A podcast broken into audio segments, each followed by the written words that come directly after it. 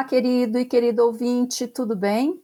Aqui é a Mandina Morbeck e te dou boas-vindas ao Assunto é o que Não Falta, podcast criado e apresentado por mim. Se esta é a sua primeira vez por aqui, te convido a ouvir também os episódios anteriores, pois há muito conteúdo interessante compartilhado pelas outras pessoas com quem já conversei. Inclusive, na descrição deste episódio você encontra um link que te leva a todos os que estão publicados até agora. E sabe o que é melhor? No geral, os temas são atemporais, ou seja, você poderá ouvir em qualquer época que não fará diferença, pois você ouvirá histórias de vida, vivências e ensinamentos que não se limitam ao tempo. Vamos ao de hoje então?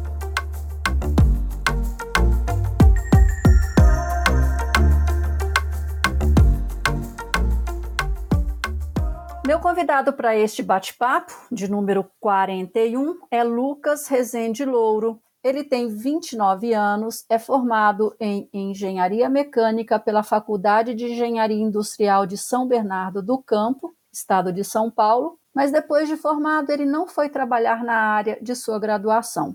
Por quê? Porque ele descobriu que o que queria mesmo era fazer cervejas. E lá foi ele estudar, inicialmente por conta própria, foi fazer seus experimentos, foi aprender sobre estilos e foi trabalhar numa cervejaria familiar até perceber que precisava dar um passo mais definitivo. E aí sim partiu para a formação de mestre cervejeiro.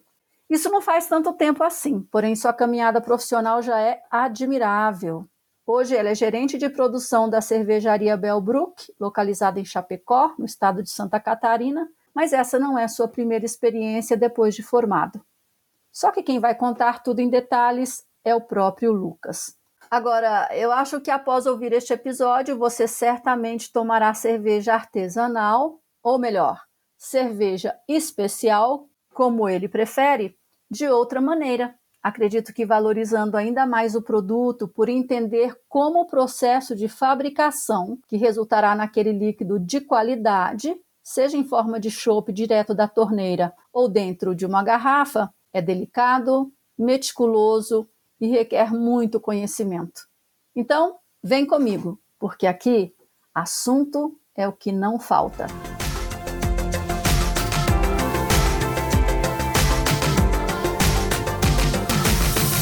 Olá, Lucas, tudo bem? Tudo ótimo, e com você? Tudo bem também, seja bem-vindo ao podcast. Estou super feliz por você ter aceitado o convite. Ah, eu também, muito obrigado pelo espaço para a gente falar um pouco sobre cerveja e um pouco sobre a minha trajetória aí. Nada melhor do que começar à noite, porque está começando à noite, para falar sobre cerveja. O ideal seria ter uma cerveja aqui do lado. É, eu também, só que agora eu estou na minha aguinha, sabe, né? Porque o dia do cervejeiro é muito duro, então a gente tem que ser contido quando chega em casa. Ah, entendi. Nós vamos falar sobre a cervejaria na qual você está trabalhando atualmente, Belbrook, suas experiências aí, lá no bloco 2. Mas só para a gente saber como que é esse dia aí do trabalhador braçal, mestre cervejeiro na fábrica. Você vai confirmar hoje se essa vida é só tomar cerveja o dia todo ou não. É, eu vou te dizer que na verdade é o que a gente menos faz, mas faz parte também. ah, que ótimo. Então, Lucas, para a gente começar, eu vou pedir para você se apresentar, contar para quem nos ouve quem é o Lucas Rezende Louro. Então, meu nome é Lucas Louro, sou formado em engenharia mecânica, me formei em 2018, sou mestre cervejeiro e técnico em cervejaria, formado pela Escola Superior de Cerveja e Malte, lá em Blumenau, e também sommelier de cerveja. Atualmente sou gerente de produção e cervejeiro-chefe aqui da cervejaria Belbrook, localizada no oeste Santa Catarina, na cidade de Chapecó. Uhum. E Lucas, o que, que aconteceu que você optou por deixar a engenharia mecânica para mergulhar nesse universo da cerveja? Assim, como é que surgiu o seu interesse? Olha, eu entrei muito na engenharia mecânica com vontade de, de trabalhar no setor automobilístico, né? Mas é, durante o, o, curso ali da, da faculdade eu percebi que, que não era bem o que eu queria, né? As matérias eu não gostava muito, enfim. E aí eu fui procurando algo que fazia sentido para mim, né? Eu sempre tive essa filosofia de vida de querer trabalhar com algo que fizesse sentido para mim, algo que eu gostasse. E naquela época, né, já há uns anos, eu vinha tomando cervejas diferentes e fui querer entender um pouco mais sobre cerveja, comecei a estudar, comecei a trabalhar com cerveja logo depois da minha formação e me apaixonei. Aí foi um caminho sem volta, né? Me apaixonei pelo processo, pela degustação, e aí tô aqui já, já há cinco anos trabalhando com cerveja. Eu sei que o seu pai gosta bastante de cervejas. Você acha que teve influência dele também ou não? Ah, com certeza. Eu tive total apoio, né? Total suporte dos meus pais, né? Pô, fiz uma faculdade lá em São Bernardo, né? A FEI, uma excelente faculdade de engenharia, uma faculdade privada, né? Meu pai teve a, a possibilidade né, de pagar toda essa faculdade para mim. E quando eu falei para ele que eu não queria de fato seguir na engenharia, ele foi totalmente compreensível, né, e, e, me apoiou muito nessa decisão. Mas meu pai, assim, ele gosta muito de cerveja também e ficou bastante animado, até porque ele viu que é um mercado que está em ascensão, né, que tem um potencial de crescimento grande, muito em função também ali da, da cervejaria Três Orelhas da nossa Gonçalves, né. Uhum quando você começou a fazer as suas receitas, era tudo bem artesanal na sua casa, né? Assim, no fogão. Exatamente. No que a gente chama de fogareiro, né? As panelas ali de 50 litros, fazendo lotes pequenos, muito nessa pegada de experimentação mesmo. Foi bem nessa linha. Comecei ali e trabalhando na cervejaria Três Orelhas também, né? É, tive a oportunidade de trabalhar lá durante um período, então foi ali que, que tudo começou. E nessa época que você começou a trabalhar lá na Três Orelhas, você já estava formado? Eu já estava formado como engenheiro mecânico. Eu me formei ali em julho de 2018 e comecei a trabalhar lá na cervejaria Três Orelhas em dezembro. E Lucas, na hora de fazer esse salto da engenharia para cerveja, você teve dúvida ou você ficou com culpa, ficou se perguntando: nossa, eu vou pegar quatro anos da minha vida e sei lá, jogar fora, entre aspas? Você ficou com esses questionamentos? Olha, não porque eu não acho que tenha sido um tempo perdido, né? A engenharia moldou muito o meu raciocínio, o modo como eu abordo problemas, né? E como eu tento solucionar eles. Uhum. Então, a engenharia ela teve um papel fundamental assim na minha formação, até porque pô, depois quando eu fui fazer um curso de mestre cervejeiro, eu já tinha toda uma bagagem de estudo, entendimento de como estudar para chegar onde eu, eu queria, né? Então, a engenharia, na verdade, eu acho que só, só me ajuda. E também uma cervejaria foi basicamente projetada por um engenheiro mecânico. Muita parte, muitos equipamentos ali foram projetados por um engenheiro mecânico, que me ajuda muito ali no meu entendimento no dia a dia dos processos, quimicamente, fisicamente falando. Então você começou suas experimentações quando você ainda estudava? É, na verdade eu comecei a fazer cerveja depois que eu entrei na cervejaria, mas eu comecei a estudar, a pegar paixão pelo processo, por incrível que pareça, antes por meio de livros, assim. Eu estudei bastante, eu sou aquele cara que eu gosto muito de antes de colocar a mão na massa já ter uma bagagem teórica, uma bagagem técnica bastante grande para eu minimizar erros, para eu tentar chegar onde eu quero do jeito mais rápido, do modo mais rápido possível. Eu vinha bebendo, degustando gostando bastante já há alguns anos. Mas quando eu comecei ali na cervejaria Três Orelhas, eu ainda não, por incrível que pareça, ainda não tinha feito uma, uma cerveja minha, mas foi muito colado, assim. Eu comecei a trabalhar lá e já comecei a fazer cerveja em casa e fiz várias, assim. Eu levei muito a sério o hobby, muito pensando no, no lado profissional também, né? Então você começou no chão da fábrica, né? Comecei no chão da fábrica como auxiliar de cervejeiro, né? E auxiliar de cervejeiro em, em cervejarias independentes, micro cervejarias. É muito legal, é muito interessante porque a gente tem uma possibilidade, né, de, de aprendizado muito grande, porque você faz tudo. Então você limpa tanque, você rotula, você envasa, moe malte, tira malte. Então você faz ali um pouco de tudo e te dá um conhecimento amplo do processo. E aí, quando você decidiu avançar nesse processo de profissionalização, o que, que você precisou fazer? Eu estava ali na, na cervejaria Três Orelhas há um ano, quando eu decidi de fato estudar mais, né, e me profissionalizar, fazer um curso profissionalizante nesse meio, porque eu via que eu não ia ter muito crescimento ali dentro, dentro de uma estrutura de uma cervejaria independente e familiar, né. É, já tinha um cervejeiro, que é o dono, enfim. Mas acabou que eu decidi, falei, me senti estagnado e falei, preciso me profissionalizar. Conversei com meu pai, ele, ele deu todo o suporte, falou, pô, então acho que você deveria fazer um curso de mestre cervejeiro. Aí a gente procurou, né, no caso aqui no Brasil existem muito poucos e o, o melhor curso é lá na Escola Superior de Cerveja e Malte, que fica lá em Blumenau. Então eu decidi ficar quase um ano lá, né, fazendo esse curso de mestre cervejeiro integralmente. A gente tinha aula o dia inteiro e agregou muito. Eu cheguei lá achando que já sabia muita coisa e vi que eu ainda precisava aprender muita coisa. E foi muito legal. E como é que chama mesmo a escola? É a Escola Superior de Cerveja e Malte. Ah, legal. Você nessa época tinha quantos anos? 26 anos, né? Foi 2020, estou com 29 agora. E como é que foi esse curso? Você chegou lá, tipo, nossa, eu sei fazer cerveja, e começaram as aulas, você viu que não sabia. Começa por onde? Como é que avança? Foi um ano meio caótico, né? Ano de Covid, então acabou que a gente teve a maior parte das aulas à distância, né? Mas quando eu cheguei lá, eu já tinha uma bagagem que a maioria das outras pessoas da minha sala não tinha. Então isso foi muito legal, de certa forma, conseguir me destacar, né? Porque eu já tinha uma bagagem teórica muito boa para fazer uma cerveja. Como é um curso de mestre cervejeiro, para trabalhar em cervejaria, a abordagem é muito mais técnica, se fala muito sobre a parte física, química e de microbiologia, os três pontos aí mais importantes para se fazer cerveja. Então, assim, foi muito importante para mim. Mudou muito a, a, minha mentalidade de caseiro, de cervejeiro caseiro, para um cervejeiro industrial de fato, né? Que você tem que buscar controle de qualidade, repetibilidade, que você tem compromisso com o seu cliente. Sempre entregar aquilo que é esperado, né? Quer dizer, se você criou uma, sei lá, um estilo Pilsen com aquele sabor ele tem que ser repetido sem defeito, não é isso? Exatamente, exatamente, sem defeito. Você não quer variação entre lotes.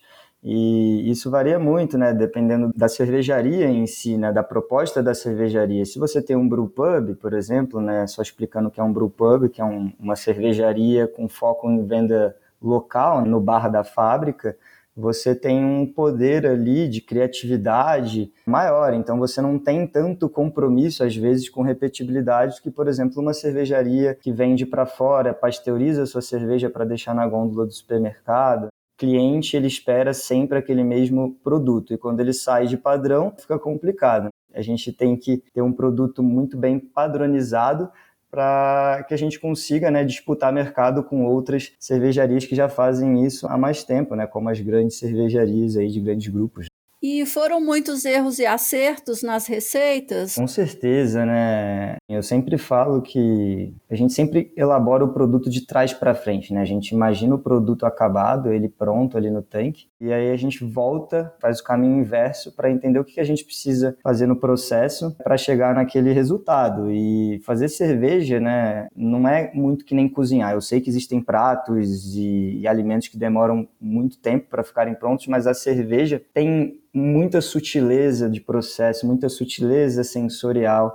É um produto que você não consegue enxergar o resultado final de forma tão rápida, então requer tempo, né? Não é que nem você está na sua casa, você cozinha ali um macarrão com um molho um pouco diferente, se você quiser você pode reproduzir aquilo logo depois ou no dia seguinte. A cerveja demanda tempo, demanda bastante estudo sensorial para que você chegue no produto que você almeja. E quais as maiores dificuldades que você encontrou nesse processo pessoal de se tornar mestre cervejeiro? As maiores dificuldades eu acho que está relacionada ao sensorial mesmo. Eu acho que o sensorial é a parte mais difícil, assim, né, de você ganhar experiência em pouco tempo. Você pode ganhar técnica estudando e fazendo e tal, mas o sensorial requer uma ênfase maior e é de extrema importância, né? Não adianta você saber toda a técnica sendo que você não tem um sensorial muito bem afiado. Até o que eu vejo hoje é essa parte sensorial, porque existem mais de 150 estilos de cerveja e tem estilos que eu nunca bebi e eu não tenho essa referência. Como é que eu vou produzir algo que eu não tenho referência? Não tenho referência nacional, são cervejas de difícil acesso às vezes, né? Então essa parte que eu tenho maior dificuldade. E o que é que te deixa mais feliz nesse processo de criação, assim, de uma nova receita? Você falou que faz o processo de trás para frente. Uhum. Você pensa, hum, tal coisa, será que combina? E aí você começa. É, eu, eu sou um cervejeiro que eu gosto muito da parte de experimentação, é a parte de misturar o que a gente chama de adjuntos, né? então frutas, especiarias, né? Eu gosto de fazer cervejas assim. Hoje a cervejaria que eu trabalho é mais voltada para um produto mais, digamos assim, mais simples, tecnicamente falando não tão simples, mas sensorialmente falando não tão complexo mas a parte que me motiva e eu ainda faço, né? A gente tem uma estrutura que a gente tem umas panelinhas ali pequenas para a gente fazer teste. Então essa parte de experimentação com novos insumos, coisas um pouco fora da caixa que a gente fala. Então, ah, vamos fazer uma cerveja ácida com abacaxi, hortelã, coco e pimenta. Só dando um exemplo aqui, vamos ver o que, que a gente consegue fazer, vamos testar, repetir e ver se faz sentido sensorialmente aquilo. E tem formas da gente fazer testes para não errar tanto, mas eventualmente acontece e ajustes sempre são necessários.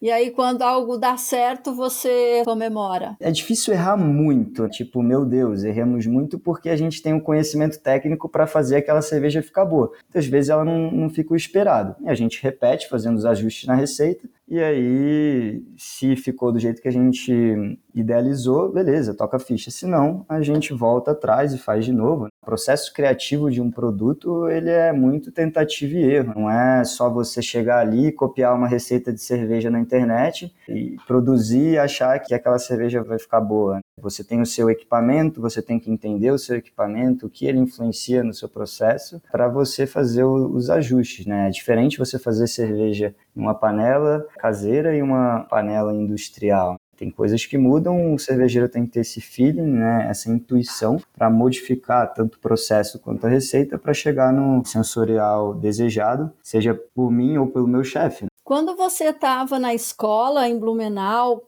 você terminou seu curso e você pensou, e agora? Para onde eu vou? Foi por aí? Foi, foi um pouco assim. Eu terminei o curso de mestre cervejeiro, né? Eu acabei fazendo amizades e fiquei amigo dos meus professores. Eu sempre busquei ser bastante interessado e estudar bastante, né? Já que eu estou estudando algo que eu gosto, vamos estudar com força, vamos colocar 100% da dedicação naquilo. E ali, depois que eu me formei, eu voltei para Gonçalves, para casa dos meus pais. A gente pegou um espacinho lá para fazer cerveja e eu fiquei durante alguns meses, um período ali de quatro, cinco meses, fazendo experimentações, cervejas em casa, usando o conhecimento ali que eu obtive no, no curso e também o que eu já vinha carregando de bagagem. E aí surgiu a oportunidade de eu ir para Natal, né? É, me chamaram, um professor me indicou para poder trabalhar lá. E aí a minha história começou.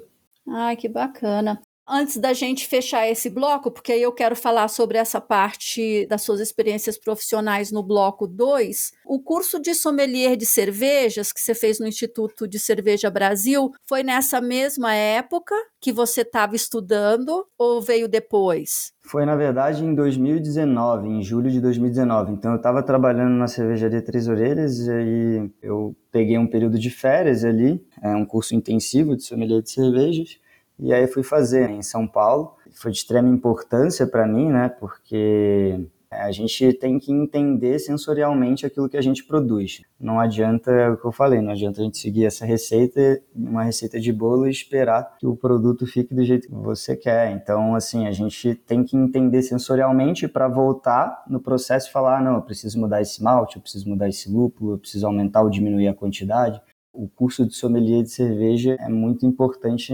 nessa etapa, né? Então me ajudou muito, sim. Ah, que bacana. Então, ok, vamos fechar aqui o bloco 1 e aí no 2 nós vamos falar sobre as suas experiências profissionais, ok? Show de bola.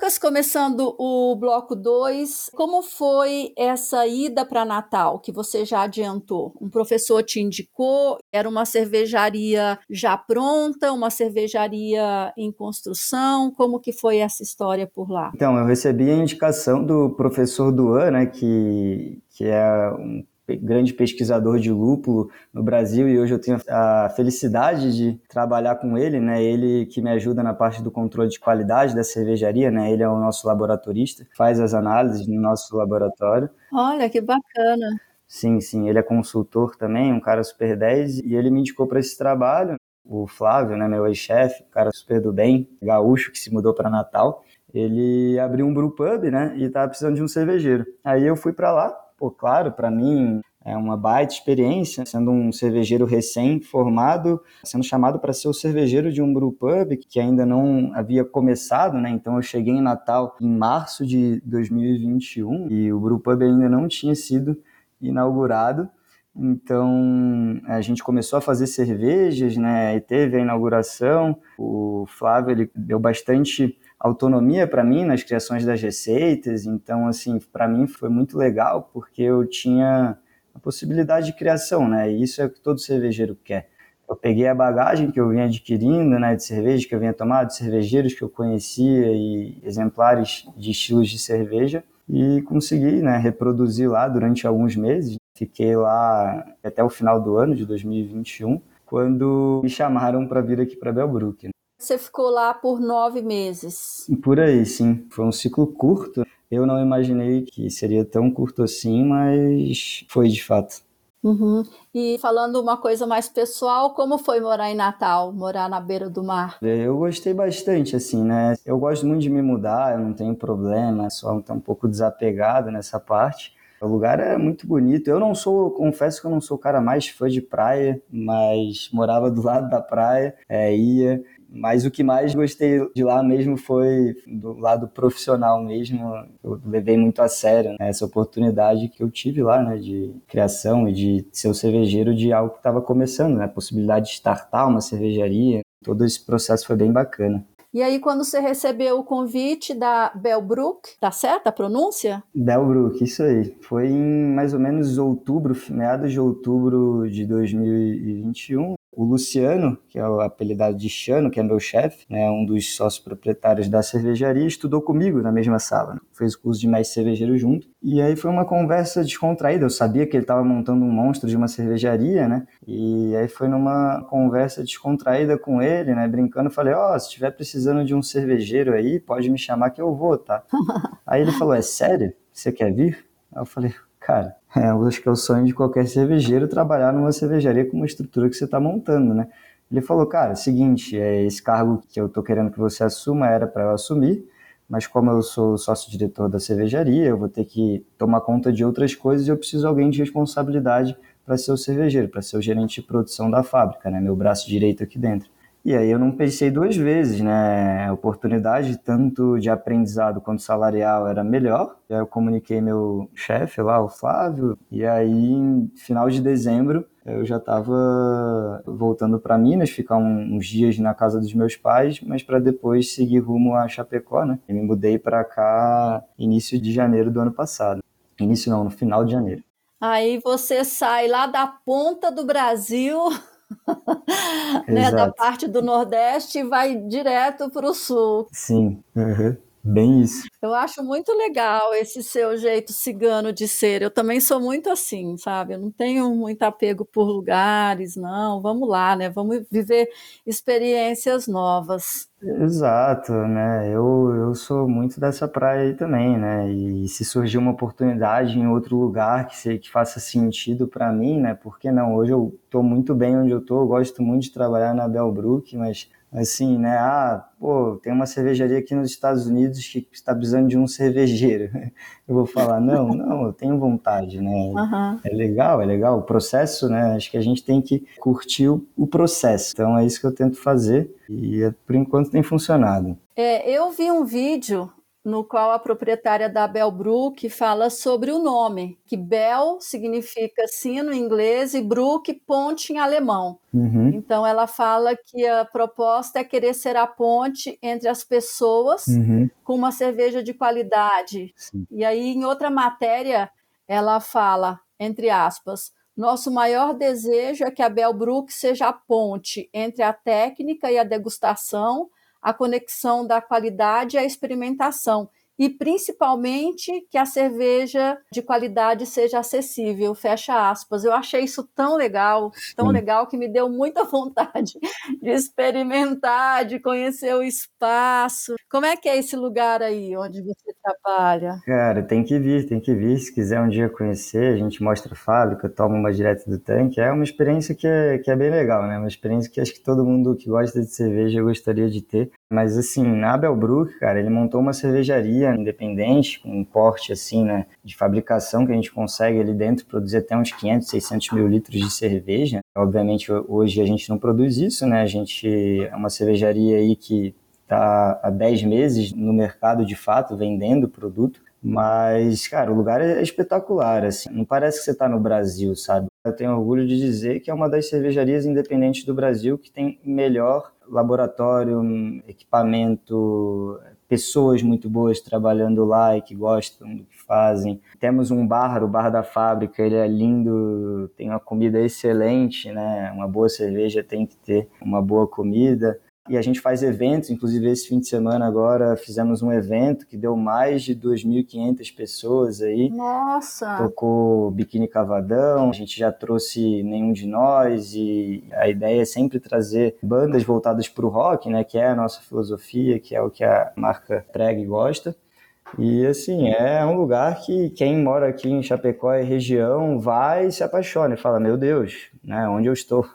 É, eu vi as fotos, nossa, maravilhoso o lugar. A fábrica e o pub ficam juntos, então? Ficam juntos, né? A gente não chama de brew pub, chama de bar da fábrica, porque o nosso foco é venda externa. Então, o bar da fábrica, ele conta ali com as cervejas que a gente produz, bem frescas, e também tem alguma outra cerveja ali que a gente faz em pequena escala, 50 litrinhos, 100 litrinhos, mas de uma forma experimental mesmo, e que aí só encontra no bar da fábrica mesmo. E Lucas, o que, que diferencia uma cerveja artesanal de uma não artesanal? Eu, particularmente, não gosto muito do termo cerveja artesanal, porque artesanal remete muito ao cervejeiro caseiro, de panela, que de fato né, é, não tem um processo industrializado. Eu gosto muito do termo cervejas especiais. O que diferencia Normalmente, e eu não posso generalizar, mas é o cuidado com o processo, respeito de tempos, qualidade dos insumos e também estilos de cervejas não tão comuns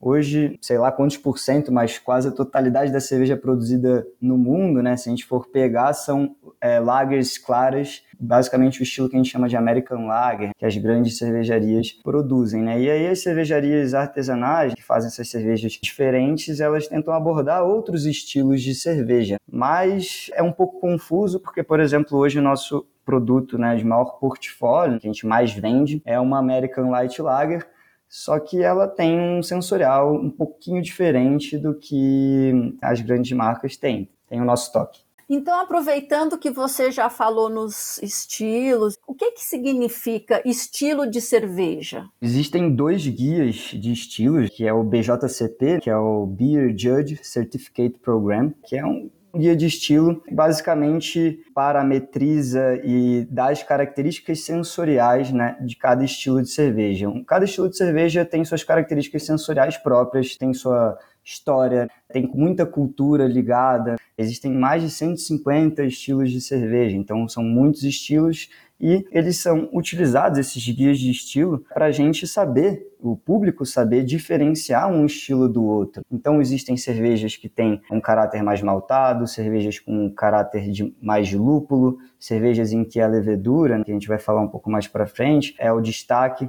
Então, os estilos eles surgem muito para que o consumidor entenda aquilo que ele está tomando. E qualquer lugar do mundo que eu vá e eu peço uma American IPA, eu espero, eu entendo sensorialmente o que está por vir, entendeu? Para que eu não tenha surpresas e é algo que eu gosto. Então, vem muito nesse sentido. Lá no site da Belbrook tem os estilos listados: Light, Lager, Pilsen, uhum. American IPA, Double IPA, Session IPA, Hazy IPA, Isso. Weissbier, Belgian White, Dry Stout, Saison, Catarina Sour, Bohemia Pilsner. Nossa! Muitos estilos. Né? Não é tão simples assim, né? Para quem é mais leigo, às vezes não consegue entender de fato o que está por trás ali, né? Você viu ali quantas Pilsen, né? A gente tem Bohemian Pilsner, a gente tem a nossa Pilsen de linha, a gente tem uma American Light Lager, uma Lager que tem suas semelhanças, né? Mas tem suas sutilezas, seus nuances. E cada cerveja a gente tenta enquadrar o mais próximo do que o estilo base, né? O que é a referência, ela se encontra. Mas são cervejas diferentes e um pouquinho de experiência entende e fala, é, realmente são cervejas diferentes, a gente consegue distinguir. Então essa é a ideia. E você tem um estilo que gosta mais, Lucas? Hoje eu gosto muito tanto da Bohemian Pilsner como a German Pilsner, né? São estilos da escola germânica de fazer cerveja, né? A gente tem diferentes escolas cervejeiras que têm padrões de processo diferentes, né? Então a gente tem escola americana, escola belga, escola inglesa escola alemã. Eu sou muito apaixonado pela escola alemã, que faz lagers no geral uma família de cerveja. E hoje, para mim, a Pilsen da Alemanha, que é completamente diferente dessas cervejas tipo Pilsen que a gente está acostumado a beber, que são essas cervejas massificadas. Então, é uma cerveja mais amarga, que tem um perfil de lúpulo nobre, perfil de lúpulo floral alemão bem característico. Inclusive, a gente ganhou medalha nesse estilo aí de cerveja no, no último concurso, um estilo parecido. Não é exatamente, mas um estilo que lembra German Pils. Foi muito, muito bacana, inclusive. Só trazendo um pouquinho de, de, história aqui, a Bohemian Pilsner foi a primeira cerveja clara do mundo. Foi idealizada por Joseph Grohl lá na República Tcheca e pela cervejaria Pilsner Urkel. Urkel quer dizer original, então a Pilsen original, a primeira Pilsen do mundo, a primeira cerveja clara lager, uma cerveja de baixa fermentação e que vem lá da, da República Tcheca. E aí os alemães meio que trouxeram esse estilo, mas deram um toque deles e aí veio a German Pils, né? Lado a lado são cervejas bastante diferentes, mas ambas maravilhosas e bem diferentes do que a gente está acostumado a tomar aqui no Brasil em termos de Pilsen, né? Depois eu vou entrar lá no site de novo e aí eu vou fazer meu pedido. Pode fazer, pode fazer. Agora eu já sei, vou seguir sua dica. Pode seguir. e qual é a importância de conhecimento de química para criar as receitas de cerveja? Ah, tá muito no entendimento do processo cervejeiro. Fazer cerveja nada mais é do que a gente fermentar o que a gente chama de mosto cervejeiro. É uma solução açucarada, e esse açúcar ele é proveniente do malte de cevada, que é um grão, com infusão de lúpulo para trazer o amargor. Então, o lúpulo ele traz o amargor e o malte o dulçor. E a química ela tá ligada a tudo, na verdade, né? Não só na cerveja, mas em cada etapa do processo cervejeiro existem enzimas, existem substâncias químicas no malte, substâncias químicas no lúpulo. O que a levedura faz, né, que é um fungo que vai de fato fermentar a nossa cerveja, o que ela faz são processos bioquímicos. Né? E ter entendimento desses processos bioquímicos a fundo faz com que a gente consiga mitigar problema, resolver um problema e dar caráter sensorial para nossa cerveja, né? Uma cerveja que a gente tem um final mais seco, uma cerveja que a gente tem um final mais adocicado, está diretamente relacionado à química do processo cervejeiro. Então a química está em tudo. Você não precisa ser um expert em química para ser o cervejeiro, mas tendo um entendimento básico intermediário de química é super bem-vinda. E aí esse conhecimento, vamos dizer assim, dessa parte da química, isso não é tão explorado no curso de mestre cervejeiro. É, assim, é importante você ter uma base antes de entrar no curso?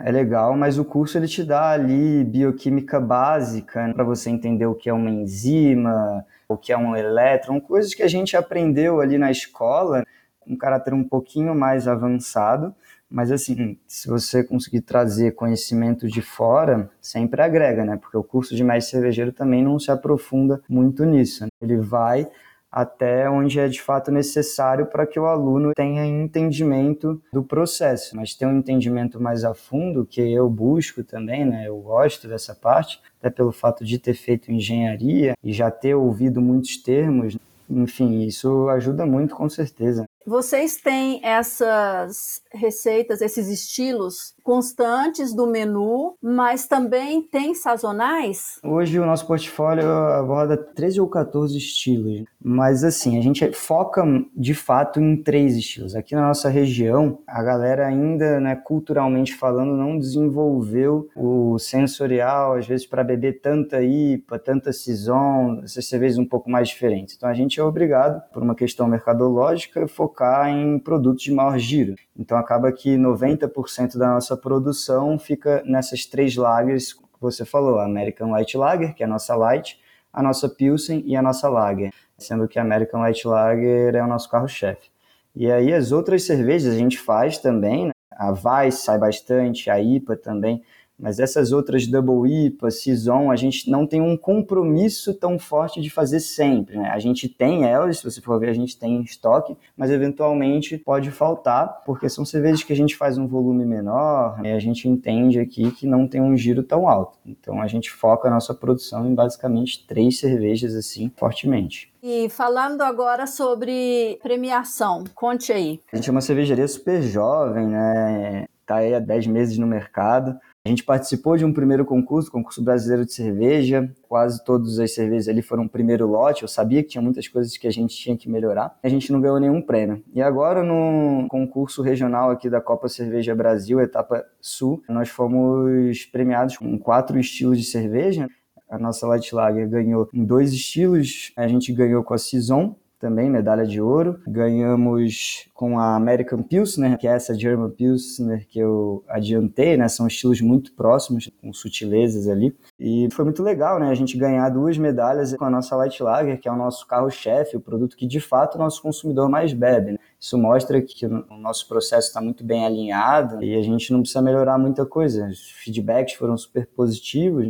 Então, para mim, né, como cervejeiro, é muito gratificante receber esses prêmios e eu tenho certeza que é só o começo. Ainda tem muita coisa que a gente precisa acertar e eu tenho muita esperança, expectativa de que a gente ainda venha, venha crescer muito e ganhar mais medalhas, né? Que é muito legal, é, motiva a equipe, enfim. Ah, que bacana, parabéns. Obrigado. E aí, lá no bar da fábrica, a gente pode experimentar esses estilos direto da torneira, é isso? Isso, direto da torneira. A gente baixa a cerveja para o barril, então ela não passa por um processo de pasteurização que acaba que agride um pouco o produto, então é um produto mais fresco possível assim. O bar da fábrica sempre vão ter cervejas, as melhores cervejas que você pode beber, na minha opinião, claro, da cervejaria. Não tem como ser mais fresco. É quase do lado do tanque. Essa aí seria a diferença entre cerveja e chopp? Sim, a principal diferença entre cerveja e chopp é a pasteurização. Na verdade, só o Brasil no mundo inteiro, uma questão de legislação, divide chopp e cerveja. Em qualquer outro lugar do mundo não existe essa diferenciação, né? A palavra chopp, ela vem da palavra shopping, do alemão, que faz alusão à cerveja tirada em torneira. Mas aqui no Brasil, a gente diferencia então o chopp da cerveja não pasteurizada é a cerveja não pasteurizada, e cerveja de fato é aquela que passou pelo processo de pasteurização, que é um processo muito importante, é um mal necessário para a gente cervejeiro que gosta de uma análise sensorial, que gosta de, de beber o produto mais fresco possível. A gente sempre prefere o chopp, tendo em vista que a pasteurização agride um pouco o produto sensorialmente. A cerveja passa quase que por um cozimento para eliminar agentes microbiológicos que podem vir a causar uma contaminação. E o chopp não é necessário, porque ele é mantido refrigerado, então tem essa diferença aí. E você gosta de experimentar o que é feito por outras cervejarias? Nossa, claro, né? Assim, se a gente só bebe o que a gente produz, a gente não evolui eu sempre busco tomar rótulos de outras cervejarias, de cervejeiros parceiros meus, amigos. E é legal, essa troca é muito boa. Inclusive, eu faço parte de uma confraria mensal em que cervejeiros caseiros e cervejeiros profissionais da região a gente senta, leva várias cervejas diferentes, gasta uma grana em cerveja e acaba que a gente bebe rótulos diferentes, vindo não só do Brasil, mas cervejas importadas também, de difícil acesso. A gente tenta explorar e fazer uma troca, porque às vezes você bebe a cerveja sozinho, você tem uma percepção sensorial é diferente, às vezes que não condiz 100% com a realidade, então beber com outras pessoas que entendem também ajuda, né, e, e levar a sério né, aquele momento de degustação, não só beber por beber. Difícil esse encontro, né? Difícil, muito difícil, né? Mas faz parte. Essa seria a melhor parte para mim, se eu fosse mestre cervejeira. É muito bom. Falando sobre mestre cervejeiro, o que, que você diria para quem quer se tornar um mestre, uma mestra como você? Estudar bastante, a base é o estudo, é estudar técnica, é treinar muito sensorial, beber rótulos diferentes, beber cerveja com pessoas que entendem, fazer as suas cervejas e levar para pessoas que entendem para que você evolua, Fazer um curso ajuda bastante. Aprender por conta própria é sempre mais difícil. Saber falar uma língua, no caso o inglês, também é muito bom, porque a bibliografia, principalmente artigos científicos e muitos livros, eles ainda não foram traduzidos. Tem livros foram traduzidos até recentemente, porque se você for pegar 10 anos atrás não existia livro traduzido sobre cerveja. Então, assim, procurar um curso bom, ler bastante, estudar bastante e tem que beber. Hora copo. Hora copo é fundamental. Um curso de sommelieria também é super legal para você ter entendimento de estilos. Ser mestre cervejeiro é saber lidar com pessoas também. Né? Você tem que ter skill aí de gestão também, porque você tem que lidar com pessoas, fazer com que aquelas pessoas produzam da forma correta. Né? Uma cervejaria vista de cima são um conjunto de operações unitárias que a gente fala. Cada operação unitária, cada processinho, ele tem que acontecer exatamente igual. E são humanos, pessoas que estão por trás, né? suscetíveis a erro. Então, tem que ter um treinamento adequado, né? As pessoas que estão por trás têm que saber muito bem o que está fazendo. Porque hoje, meu trabalho ali, ele é mais gerencial, no sentido de que, ah, hoje a gente vai fazer tal cerveja, e aí na abraçagem, né, que é a etapa em que a gente prepara o mosto e porque a gente vai filtrar tal cerveja na adega. Então, assim, eu faço a parte de PCP também, planejamento e controle de produção. Então, assim, tem que saber lidar com pessoa. Na verdade, eu acho que é a parte mais difícil de tudo. Se essas pessoas não estão muito bem inseridas no processo e não fazem exatamente a mesma coisa todas as vezes, a gente vai ter mudança no produto final, enfim. É um processo bastante complexo que envolve muitas pessoas. A gente tem que saber lidar com pessoas e fazer a equipe trabalhar da melhor forma possível, para que a gente tenha um produto consistente e com qualidade. Uma coisa que eu acho que também é fundamental quando você falou, quando você começa a fazer as suas experiências e levar para pessoas que têm mais conhecimento para experimentar, é também saber aceitar a crítica. Assim, olha, isso aqui não ficou bom, e não levar aquilo para o pessoal. O que, que você acha disso? Claro, não, isso é muito importante. Quem não sabe ouvir crítica, cara, assim, é que a gente tem que também saber relevar, porque eu já recebi feedback de jurados, por exemplo, que para mim não faz sentido, né? E a gente tem que absorver aquilo que faz sentido e aquilo que não faz sentido, né? Não é porque o cara tá julgando uma cerveja que de fato ele entende tudo, enfim. Então, assim, a gente tem que saber absorver as críticas, sim, de fato, e saber selecionar aquelas críticas que são construtivas e que fazem sentido e as que não. Não digo nem que as críticas dos jurados não sejam construtivas. Às vezes, o cara tá ali julgando não sei quantas cervejas, milhares e milhares de amostras, o sensorial do cara cansa. Então, assim, pô, eu tenho conhecimento, o Duan, que é o nosso laborista, tem, meu chefe tem e aí um cara que está lá tem algo a dizer que vai de encontro com o que a gente sente, o que a gente pensa, a gente tem que saber, pô, isso aqui que ele falou faz sentido, isso aqui não faz, entendeu? Então a gente tem que saber realmente, claro, é, é entender essas críticas e selecionar aquelas que fazem sentido e as que não fazem. Porque no meio cervejeiro é muito engraçado, né? Eu troco muita ideia com muitos amigos meus, às vezes a gente pega súmulas de juízes que a gente fala, cara, isso aqui não faz sentido. Se a gente for tentar adequar a nossa cerveja, aquilo que a pessoa falou, a nossa cerveja não vai ficar boa, sabe? Então vamos continuar fazendo o trabalho que a gente está fazendo. Então a seleção de crítica também é muito importante. Muito bom. Então vamos fechar o bloco 2 agora e no 3 a gente vai falar sobre ingredientes, ok? Show de bola.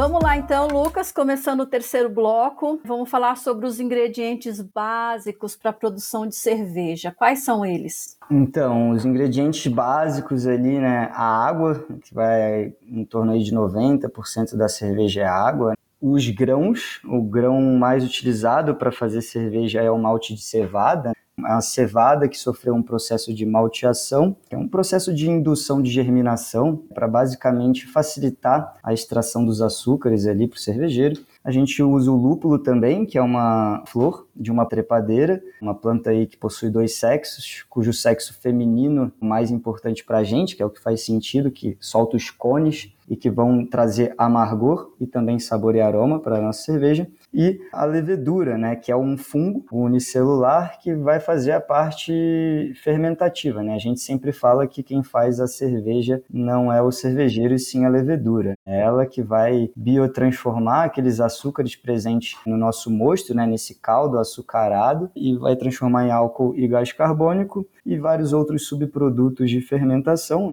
e vai de fato fazer cerveja. Se quiser, eu posso falar um pouquinho mais sobre cada insumo, mas eu não sei se vai ficar muito técnico. Eu posso tentar ser bem didático aqui, digamos assim. Ah, por favor, vamos lá. Inclusive é legal falar sobre a água, porque tem uns mitos relacionados à água, de ah, a cerveja de tal lugar é melhor porque a água daquele lugar é boa para fazer cerveja. Isso é um grande mito. A água cervejeira tem que ser uma água potável e uma água potável ela tem que ser uma água microbiologicamente estável, ou seja, ela precisa apresentar ausência de micro-organismos patogênicos que vão fazer mal à nossa saúde, principalmente coliformes fecais. Ela precisa também ter características físico-químicas adequadas para a gente fazer cerveja. Então, baixa quantidade de ferro, ausência de cloro.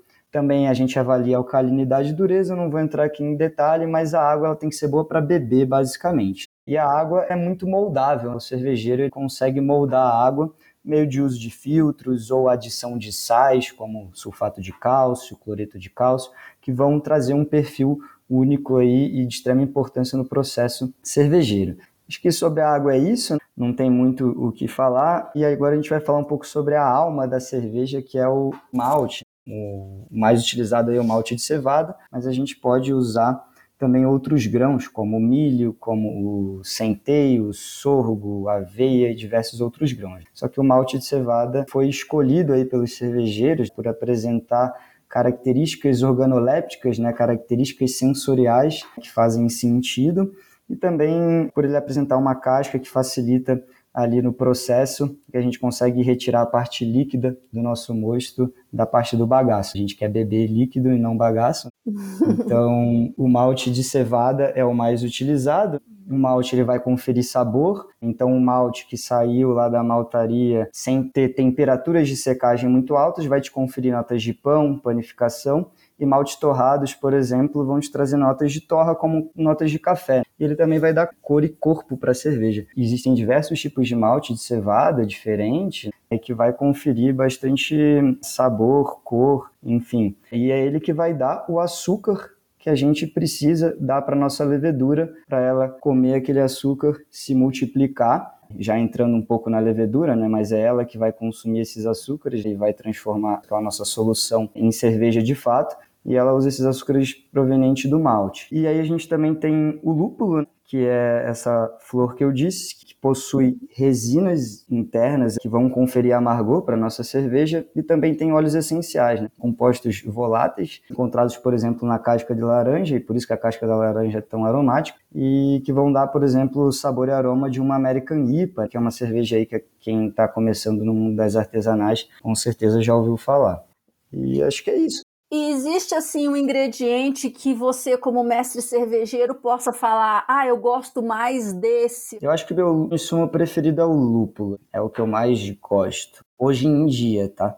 É muito pessoal, né? Eu gosto de explorar varietais diferentes de lúpulo. Eles são todos da mesma espécie, né? Húmulos lúpulos, a planta, só que existem varietais diferentes de lúpulos. O lúpulo americano tem um perfil sensorial mais cítrico, frutado, o lúpulo alemão mais floral e herbal. Então, explorar diferentes lúpulos, quantidades, sempre, obviamente, pensando no estilo base da cerveja, né? no estilo da cerveja é muito legal.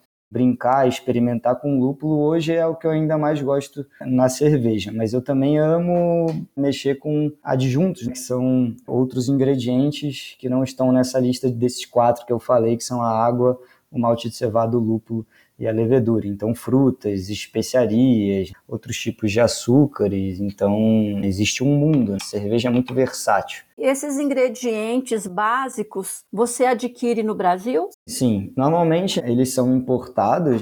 A levedura, por exemplo, vem de fora. Levedura é um microorganismo que foi domesticado. Ela é encontrada no meio ambiente, mas a levedura que é encontrada no meio ambiente ela não é boa para fazer cerveja. A que é boa para fazer cerveja, ela passou por um processo de domesticação e isso foi muito mais realizado lá fora. Então, a gente compra essa levedura de fora, lúpulos também. Aqui no Brasil, a gente é muito incipiente ainda na produção. Cinco, sete anos atrás, a gente não ouvia falar em plantação de lúpulo no Brasil. Inclusive, acreditava-se que produzir lúpulo no Brasil era impossível e hoje a gente é, vem mostrando justamente o contrário. Inclusive, fizemos aí cervejas com lúpulos nacionais, já muito potentes, muito bons, mas ainda o que a gente mais usa são lúpulos importados, principalmente da Alemanha, República Tcheca, Estados Unidos. O malte também, hoje em dia a gente tem maltaria aqui no Brasil, mas a cervejaria Belbruck usa um malte europeu produzido na Suécia, na Finlândia, que é um malte com uma qualidade muito boa. Não que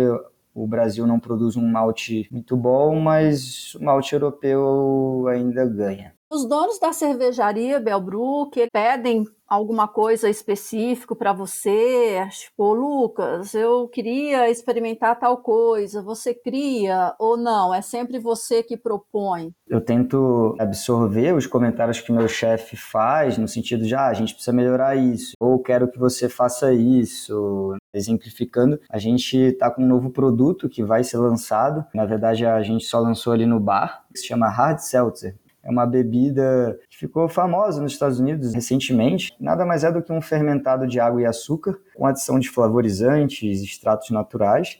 Então, uma bebida com um caráter mais seco e que a gente desenvolveu aqui na Belbrook para agradar um público que às vezes não gosta do amargor que vem na cerveja, e por enquanto, no bar da fábrica e no evento que a gente fez esse final de semana, a gente recebeu feedbacks positivos. Então, assim, ele vem com essa demanda, eu vou, corro atrás, estudo como a gente faz, como a gente vai elaborar esse produto, e aí é tentativa e erro até a gente chegar no sensorial, que me agrade, que agrade meus chefes também. Eles participam diretamente do desenvolvimento do produto. Nesse processo de aprovação, você cria, todo mundo experimenta, aí critica, aí você vai e volta até todo mundo falar, ok, agora tá bom. Basicamente isso. Eu tenho as minhas opiniões pessoais, claro, mas eu tô ali para entregar resultado, né? Eu tenho meu chefe e é o que eu falo. Eu não sou obrigado a concordar, mas tô aqui para fazer, então tento fazer da melhor forma possível. Ótimo. Então conte aí, como é que é um dia típico na vida do mestre cervejeiro Lucas? Eu chego na fábrica bem cedo, a gente começa ali o nosso processo seis e meia da manhã.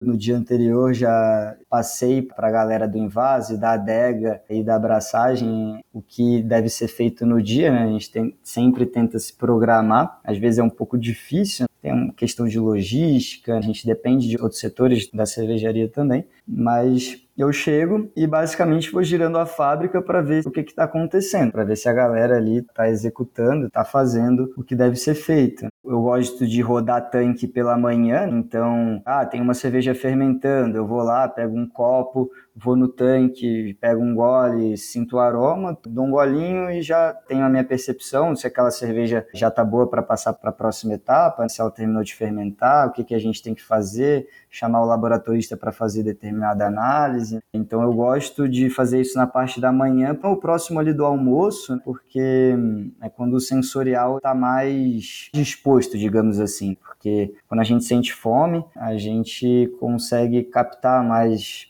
aromas e sabores e pegar nuances com maior facilidade se a gente já tiver cheio, por exemplo, depois de se alimentar. Então eu gosto de fazer isso na parte da manhã. Depois que eu faço isso, eu tenho uma sala ali que eu faço toda a parte de compras também, né? Eu não sou o setor de compras, mas eu peço o setor de compras todos os pedidos de insumos, eu controlo todos os insumos, então eu preciso fazer essa parte também. Eu preciso fazer o lançamento dos produtos que estão sendo envasados para que o comercial possa vender esses produtos para fora da cervejaria. Também faço controle de gasto de produtos, tento elaborar processos novos de controle também. Ah, tem um processo que não está indo muito bem. Essa parte de melhoria contínua também fica muito na minha mão. A gente está tendo um problema na fermentação. O que, que a gente tem que fazer? Ah, vamos tentar identificar a causa. E aí a gente tenta voltar no processo. Essa parte eu também sou bastante ativo. A parte de comunicação com comercial também sou eu que faço, para a gente entender o que, que a gente precisa produzir. Não adianta eu produzir algo que não vende.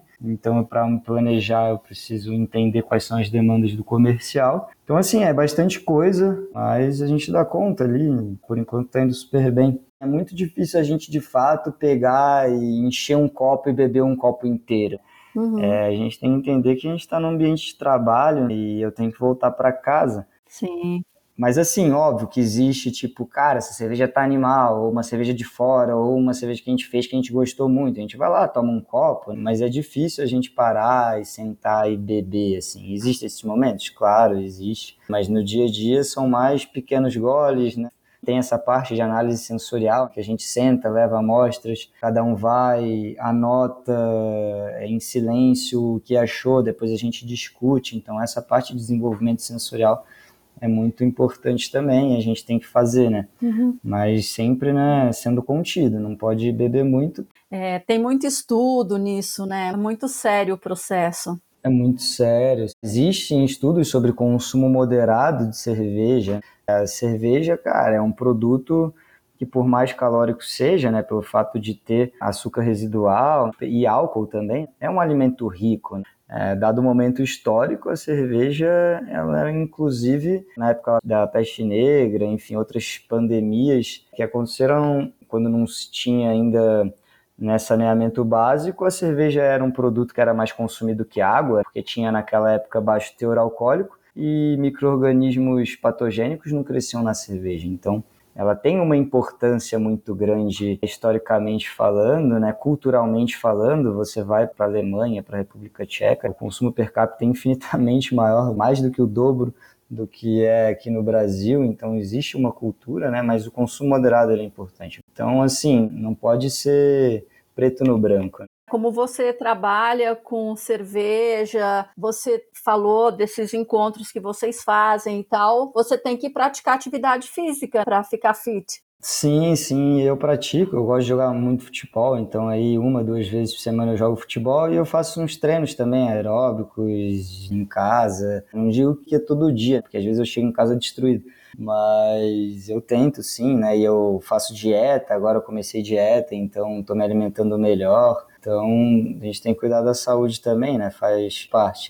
Quem está nos ouvindo provavelmente vai falar assim: não, mas espera aí, o Lucas falou que os pais moram em Gonçalves, ele foi para Natal, daí ele foi para o Sul, e esse sotaque, assim, dele, meio carioca, como que é isso? É, então, meu sotaque é uma mistura. Né? Eu falo que ele é o S e o R é do Rio de Janeiro, a formação linguística foi no Rio de Janeiro, então eu sou de Petrópolis, né? Saí do, de Petrópolis com 12 anos e fui morar em São Paulo. Meu pai foi transferido na época e aí fui morar em São Paulo. Então eu sou uma mistura meio que carioca e paulista ali, né? Quem fala, ah, tá na cara que você é carioca, mas se você coloca um carioca de fato do meu lado, vai ver que é bastante diferente também, né? Vai falar, não, você não tem nada de carioca.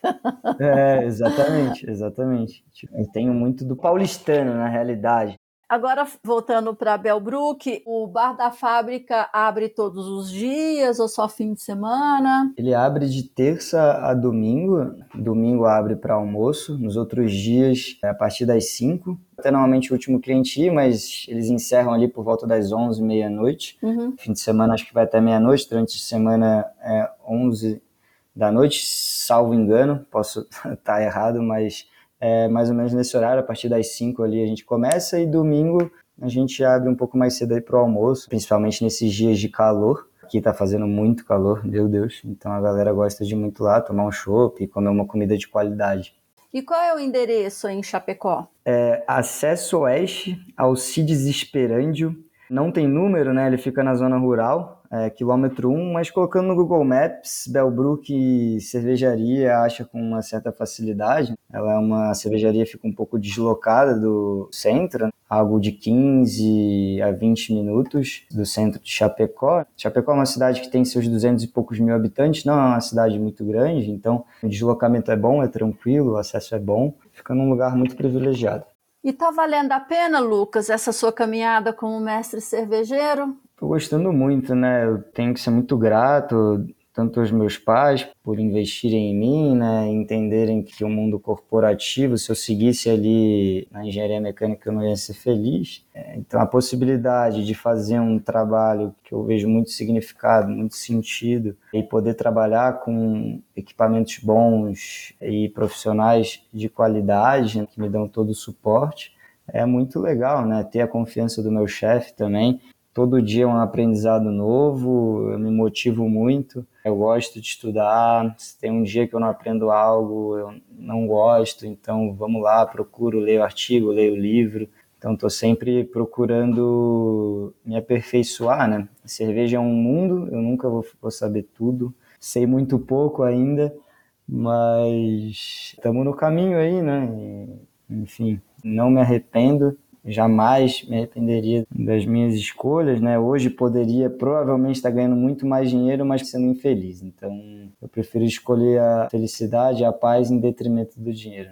E o que, que você planeja para o seu futuro? Assim, o que, que você projeta? Onde você quer chegar? Você pensa nisso? Eu acho que a vida acontece enquanto a gente está fazendo o plano, né? Mas assim, a minha ideia inicial, eu nem falei isso aqui, mas a ideia inicial minha do meu pai era a gente ter um, um brew pub familiar. Então, assim, eu ainda tenho esse sonho, eu quero empreender, só que hoje eu não é que eu não me sinta pronto, eu não tenho vontade mesmo, porque a partir do momento em que você empreende, você tem um filho, e eu acho que eu não tô hoje ainda disposto a cuidar de um filho 100%. Hoje eu sou é o gerente de produção da cervejaria, eu cuido da parte produtiva. Se eu fosse o dono, por exemplo, eu ia ter outras preocupações. Né? E hoje eu ainda não quero ter outras preocupações. Eu vejo que eu ainda preciso me aprimorar mais como cervejeiro, né? Venho aprendendo muito. Mas assim, mais para frente, quem sabe, ter um brewpub, morar fora. Mas hoje eu estou muito feliz onde eu estou, não me vejo em outro lugar. Mas as oportunidades estão aí. Eu não fecho portas em momento algum e vamos seguindo. Por enquanto eu estou muito bem aqui. Que bacana. Você tem maturidade para fazer essa escolha, porque muita gente acha que ah, o ideal é ser o próprio chefe. Sim, sim. Que empreender não é fácil. O investimento é muito, muito alto, né? Principalmente nesse mercado de cerveja. Os equipamentos são caros, a estrutura é cara. Então, assim, precisa ser muito bem pensado, desde o desenvolvimento de marca, localização. Eu sei que, que se um dia for empreender, vai ser um brewpub, né? é muito em função de eu estar tá mais conectado comigo mesmo, de eu poder colocar esse lado artístico, que é a parte que eu mais gosto. Eu gosto muito da técnica também, mas a parte artística é muito legal, essa experimentação que o brewpub te dá. E a venda direto para o consumidor, seu produto fresco ali, sem envelhecer, que a gente chama de oxidar, né? Sem envelhecer, é, é muito legal poder entregar um produto fresco. E questões financeiras também, né? Você vende direto para o teu consumidor, você tem redução de imposto, você consegue uma margem mais agregada na ponta. Então, o Brewpub hoje é um modelo de negócio que eu particularmente é, me brilho os olhos, mas tem que ser muito bem pensado. Lucas, quais são as mídias sociais da cervejaria e sua? A minha é Lucas LRL. Minha mãe me cobra, inclusive, eu preciso trabalhar mais, eu não posto muita coisa de cerveja, eu sou mais low profile mesmo. É, e a da cervejaria é Belbrook Cervejaria. E a gente também tem o Belbrook Tap House, né, que é o Instagram do bar. Né? Então ali eles divulgam shows, né? Então a gente tem show aí pelo menos duas, três vezes na semana de artistas locais. E no Instagram também da Belbrook Cervejaria, a gente posta ali coisas relacionadas a eventos grandes que a gente vai fazer. Então agora em fevereiro a gente vai fazer um, um evento de um ano é, de Belbrook. E a atração ainda não posso revelar, mas assim, vai ser uma festa bastante grande que a gente vai querer trazer aí 4 mil pessoas, bastante gente aí para curtir. E todo mundo que vai nesses eventos, esse é o terceiro que a gente fez, gostaram muito, então assim, a estrutura é muito legal, tudo muito bem pensado, assim, a galera dá um gás absurdo. Muito legal. Então, beleza, eu coloco na descrição do episódio as mídias já com link, então o ouvinte, a ouvinte podem só clicar e já ser levado lá para o perfil. E também vou colocar o site da Belbrook para a pessoa conhecer lá os produtos e tudo. Ah, show de bola. Você quer acrescentar alguma coisa antes da gente se despedir? Alguma coisa que você queria falar e ficou para trás? Não, acho que eu falei o suficiente, falei bastante. Eu queria agradecer aí a oportunidade, né, de você abrir esse espaço para a gente falar um pouco mais sobre como é a nossa profissão, uma profissão relativamente difícil de achar. Então, eu agradeço o espaço. Eu gosto muito de falar sobre cerveja, então para mim é sempre um prazer. Se quiser depois me chamar outras vezes aí, se tiver algum assunto específico de cerveja, eu estou sempre aberto. E é isso, agradeço aí a oportunidade, viu? Nossa, eu que te agradeço, eu adorei, muita informação. É bom demais ver que você está feliz, fazendo o que você gosta. E eu fiquei assim, com muita água na boca, doida para experimentar essas cervejas aí. Uhum. Então é isso, Lucas. Até uma próxima oportunidade, como você falou, né? Posso te chamar de novo. Então, yeah, que legal. Uhum. E é isso. Muito obrigada mesmo. Um abração. Muito, muito obrigado a você. Eu só queria mandar um beijo para os meus pais, provavelmente eles vão escutar, né? Meu pai, Fernando, minha mãe Cláudia, e todos os meus amigos aí, colaboradores da Belbrook, gurizada aí bem ponta firme, então né, deixo meu abraço aqui, minha consideração a eles. Então, um abração, Lucas. Até. Até, muito obrigado pelo espaço. Tchau, tchau. Tchau.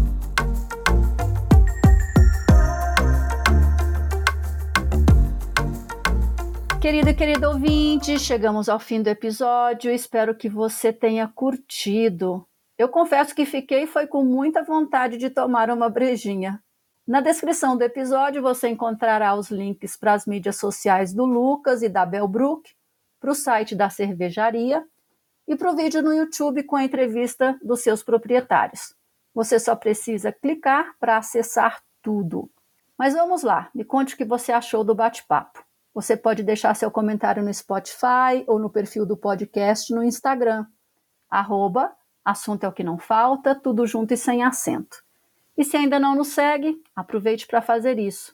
Se preferir enviar uma mensagem por e-mail, escreva para podcast@amandinamorbeck.com.br. Espero que você também siga este podcast no tocador de sua preferência para ser avisado a cada nova publicação. Nos dê também cinco estrelas no Spotify, na Apple Podcasts e conte sobre ele para as outras pessoas. Ao fazer isso, você estará nos ajudando a crescer. E lembre-se que toda sexta-feira, a partir das 13 horas, um novo bate-papo vai ao ar. Termino agradecendo imensamente sua audiência e te espero no próximo episódio. Um abraço e até lá!